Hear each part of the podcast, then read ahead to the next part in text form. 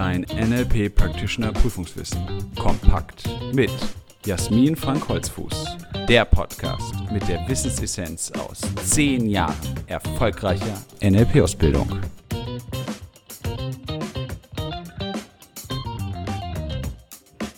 Herzlich willkommen zu einer weiteren Folge unseres NLP-Podcasts. Schön, dass du dabei bist. Heute habe ich wieder ein Impulsinterview für dich, denn NLP findet ja nicht nur im Seminarraum statt, sondern auch im Alltag. Und die Impulsinterviews dienen ja dazu, dass du so eine Orientierung hast, was kannst du denn mit NLP alles machen. Und NLP kannst du natürlich in Realität im Live-Kontext mit anderen Menschen benutzen, aber auch online. Und deshalb geht es heute um das Thema Online-Dating. Und bei mir ist die Juliane Kowalek, die von ihren Erfahrungen damit erzählt und wie sie NLP in diesem Bereich einbringt. Hallo Juliane. Hallo Jasmin. Ja, schön, dass du da bist. Ein spannendes Thema. Online-Dating wird ja von ganz vielen Menschen aktiv genutzt. Juliane, stell dich doch zuerst bitte einmal vor. Ja, sehr gerne. Juliane Kowalek mein Name. Ich bin 33 Jahre alt, wohne in Frankfurt und arbeite als Anforderungsmanagerin in einem großen Verkehrsdienstleistungsunternehmen. Und ja, wenn ich mich nicht mit NLP beschäftige, beschäftige ich mich gerne vielseitig mit verschiedenen Themen, lerne gerne immer etwas Neues dazu, bilde mich auch gerne weiter. Genau, so viel zu mir. Ja, Weiterbildung und NLP gehen ja Hand in Hand. War das damals auch der Grund, warum du mit NLP begonnen hast? Wie bist du denn zum NLP gekommen, Juliane? Ja, das war tatsächlich auch mit ein Aspekt. Nachdem ich dann meinen Master abgeschlossen hatte, berufsbegleitend, wollte ich natürlich erstmal eine Pause machen mit Weiterbildung und habe mich dann damit beschäftigt, was ich dann machen möchte und habe mir überlegt, ich möchte an meiner Kommunikation arbeiten, meine Kommunikation verbessern. Habe dann mit einer Bekannten gesprochen, ähm, ihr davon berichtet, dass ich das gerne angehen möchte und sie hat NLP bereits gemacht, hat auch den Master bereits abgeschlossen gehabt und ja, das war sozusagen der erste Berührungspunkt für mich mit NLP. Und dann hatte ich aber erstmal an der Volkshochschule klassisch einen Kommunikationskurs besucht, und da war auch wieder NLP ein Bestandteil. Und ja, dann dachte ich irgendwann, jetzt probiere ich es einfach mal aus, das, ähm, mich mehr mit NLP zu beschäftigen. Und ja, habe dann meinen ersten Kurs besucht und durch glückliche Fügung bin ich jetzt heute hier im Institut. Ja, das freut uns auch. Die glückliche Fügung ist beiderseitig. Jetzt geht es ja in diesem Podcast auch um die Prüfungsvorbereitung auf den NLP Practitioner. Du bist ja mittlerweile schon NLP Master, begleitest jetzt hier als Assistentin die NLP Practitioner Ausbildung, sodass die Teilnehmenden auch wirklich gut versorgt sind, vor allem in den Kleingruppenübungen. Und weil du Master schon bist, wissen wir, du hast deine NLP Practitioner Prüfung bravourös bestanden. Wie hast du dich denn damals darauf vorbereitet? Ja, erstmal habe ich mir bewusst gemacht, wie ich dann am besten lernen kann, beziehungsweise wie habe ich denn auch in der Vergangenheit bisher immer gelernt. Und ähm, erstmal gibt mir es immer Sicherheit und Orientierung, wenn ich wirklich auswendig lerne. Gleichzeitig habe ich aber auch gerade während des Practitioners von mir selbst gelernt, dass ich ähm, ein visuell Mensch bin, also gerne mit Farben arbeite und dass die Dinge vor meinem inneren Auge sehen möchte, um sie auch zu verinnerlichen. Das heißt, ich habe angefangen, mir auch Karteikarten zu schreiben, habe die dann angefangen, auswendig zu lernen, habe aber auch gleichzeitig für mich gemerkt, ich muss Dinge in eigene Worte fassen können, was mir dann wiederum die Bestätigung gibt, ich habe das Ganze verinnerlicht. Was ja gerade auch bei NLP wichtig ist, es geht hier nicht um theoretisches Wissen zu erlangen, das gibt dir natürlich erstmal Orientierung. Wichtiger ist aus diesem bewussten Wissen eine unbewusste Kompetenz eigentlich draus zu machen. Und wenn man das, diesen Schritt erfahren hat, dann weiß man auch, dann geht es hier nicht um auswendig lernen, sondern es in eigenen Worten auch wiedergeben zu können. Und da hilft es natürlich, so haben wir zumindest damals gelernt, in Peer Groups sich darüber auszutauschen, auch die verschiedenen Sichten vielleicht, gerade beim Thema Grundannahmen hilft das sehr, sich darüber nochmal auszutauschen ähm, und darüber das Wissen dann aufzusaugen. Und letztendlich war es dann auch gar nicht so schwer, dann in der Prüfung das Wissen wieder abzurufen. Ja, und gerade das Verinnerlichen über die Theorie hinaus ist ja das, was dann auch das eigene Leben verändert. Und auch du hast ja durch die NLP Practitioner Ausbildung einiges für dein Leben auch erreicht. Was hat sich denn bei dir ganz konkret durch die NLP Practitioner Ausbildung verändert? Vielleicht auch schon im Hinblick auf die Online-Dating-Erfahrungen. Ja, spannend ist ja, oder war für mich zumindest im ersten Schritt das Bewusstsein werden. Also bewusst werden über mich, über meine Werte, meine Ziele, meine Glaubenssätze, einfach mich meiner selbst mehr bewusst zu werden. Und das hat mir unglaublich viel Klarheit gegeben, ähm, was natürlich auch beim Online-Dating letztendlich äh, sehr, sehr hilfreich ist. Aber ich glaube nicht nur beim Online-Dating, sondern auch beim generellen Kennenlernen von anderen Menschen, ähm, sei es Freundschaften, sei es natürlich aber auch potenzielle Partner. Auf der anderen Seite haben mir aber auch die Grundannahmen unglaublich geholfen. Ähm, mir wurde auch schon mehrmals wieder gespiegelt, dass ich durchaus ruhiger und gelassener geworden bin. Und ich merke, ich nehme das auch selbst mehr wahr, dass sich bei mir eine innere Ruhe häufiger einstellt. Gleichzeitig bin ich aber auch immer wieder dankbar, wenn ja, Emotionen auftauchen, die ich vielleicht im ersten Moment noch gar nicht zuordnen kann und mich dann strukturiert und bewusst damit auch zu beschäftigen, ähm, woher die Emotionen kommen und vielleicht auch das eine oder andere NLP-Format dann entsprechend selbst anwenden kann, um mich wieder in einen State zu bringen, in dem ich mehr gelassen bin und entspannter bin. Also es ging mir viel um dieses Bewusstwerden, bin entspannter geworden und ich kann mich auch klarer abgrenzen und sagen Nein und deutlicher kommunizieren, was ich will und was ich nicht will. Ja, und zu einer Beziehung gehören ja immer zwei. Beim Online-Dating wird ja angestrebt, dass vielleicht eine Beziehung oder Partnerschaft daraus entsteht. Und wenn einer schon mal weiß, was er will oder nicht will, in dem Fall dann du oder dir so bewusst bist dessen, was dich auch ausmacht, desto einfacher ist es natürlich dann, das auch zu kommunizieren und eine aktive Beziehung auch aufbauen zu können. Das führt uns natürlich auch schon zur nächsten Frage.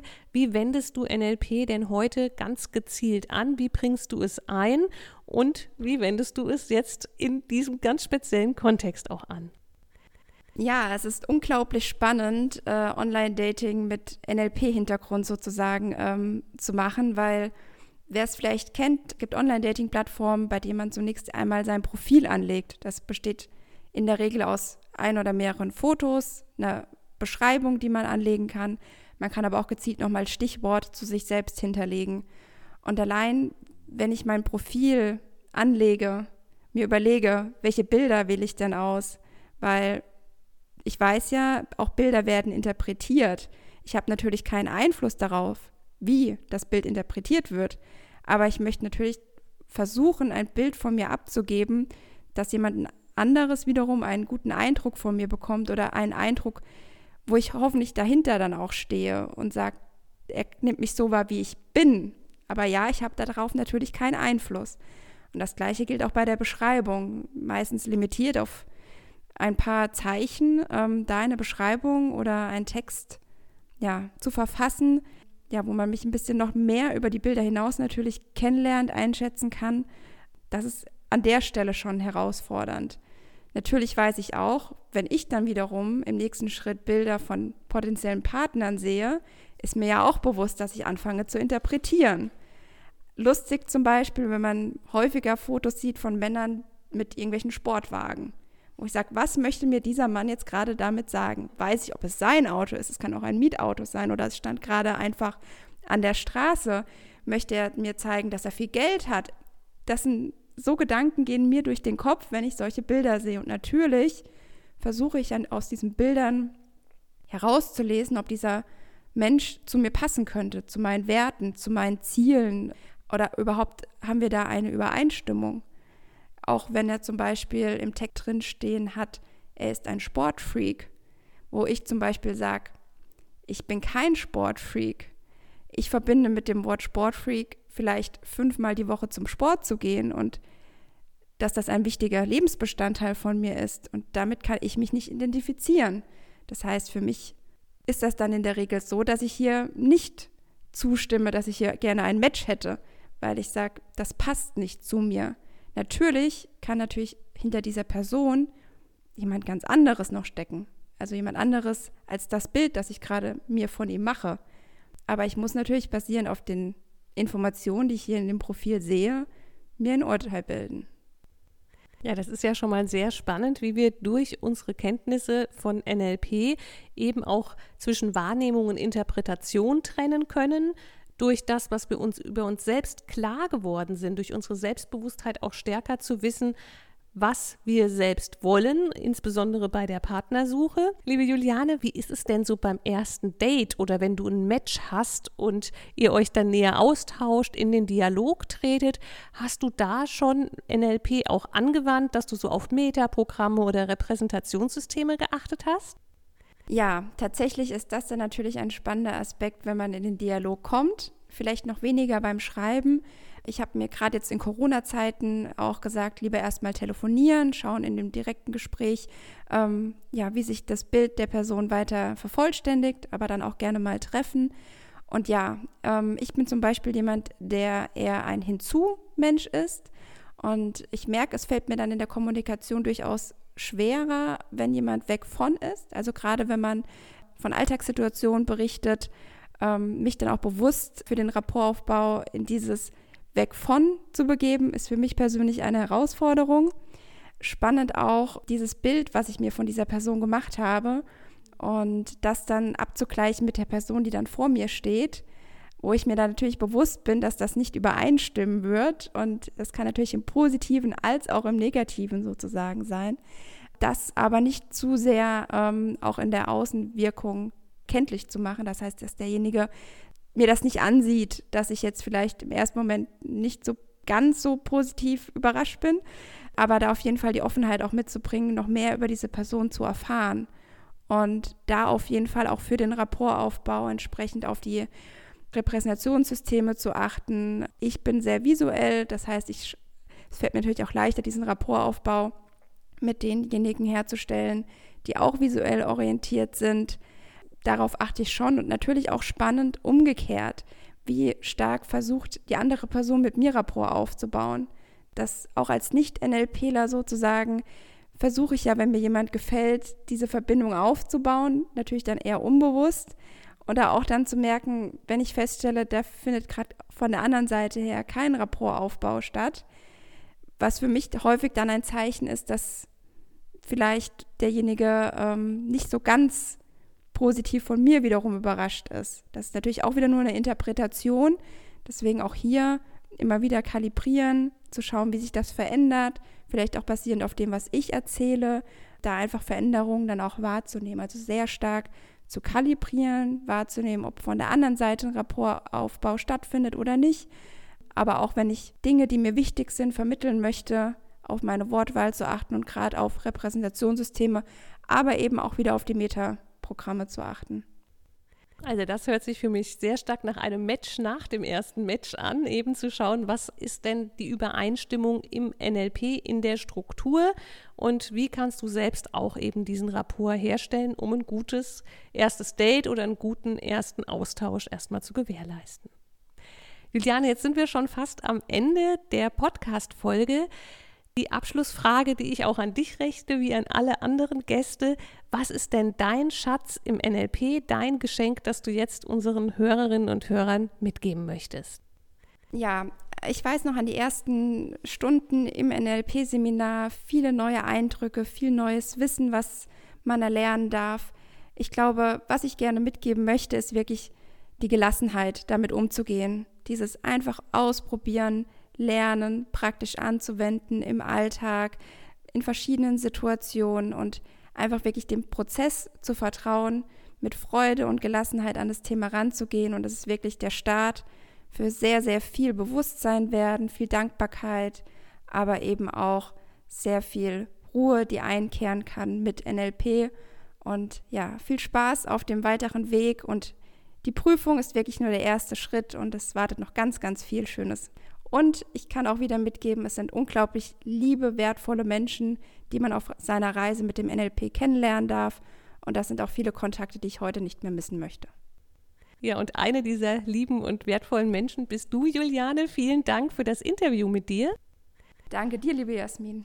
Ja, und dieser Podcast neigt sich ja dem Ende entgegen. Es kommen noch ein paar Folgen, auch nochmal Interviews und Zusammenfassungen und gleichzeitig ging es ja um das Practitioner Prüfungswissen kompakt. Das haben wir jetzt schon fast vollständig durchgearbeitet und deshalb erscheint parallel zu dem Ausklang dieses Podcasts schon mein neuer Podcast. Wer mich also weiterhin hören will und spannende Themen, Interviews mit Gästen nicht verpassen will, sondern dranbleiben will, der kann jetzt schon mal, wir haben jetzt, wenn ich diese Folge spreche, Mitte Dezember 22, den Podcast Paartherapie und Sexualtherapie auf seiner jeweiligen Podcast-Plattform suchen und finden. Und der Trailer ist schon online.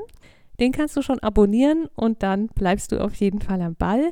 Da geht es dann ganz speziell um Paar- und Sexualtherapeutische Themen, was ja zum Online-Dating, also zum Thema dieses Interviews, gut passt.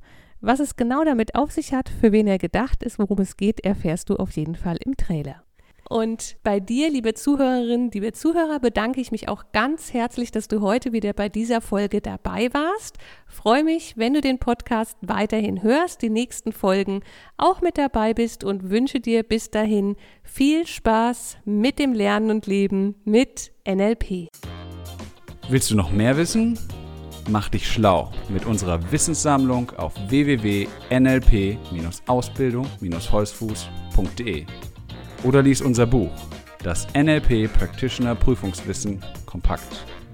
Es enthält alles, was du für eine sichere und erfolgreiche Prüfungsvorbereitung brauchst. Bis zur nächsten Podcast-Folge mit Jasmin Frank Holzfuß. Eine gute Zeit mit NLP.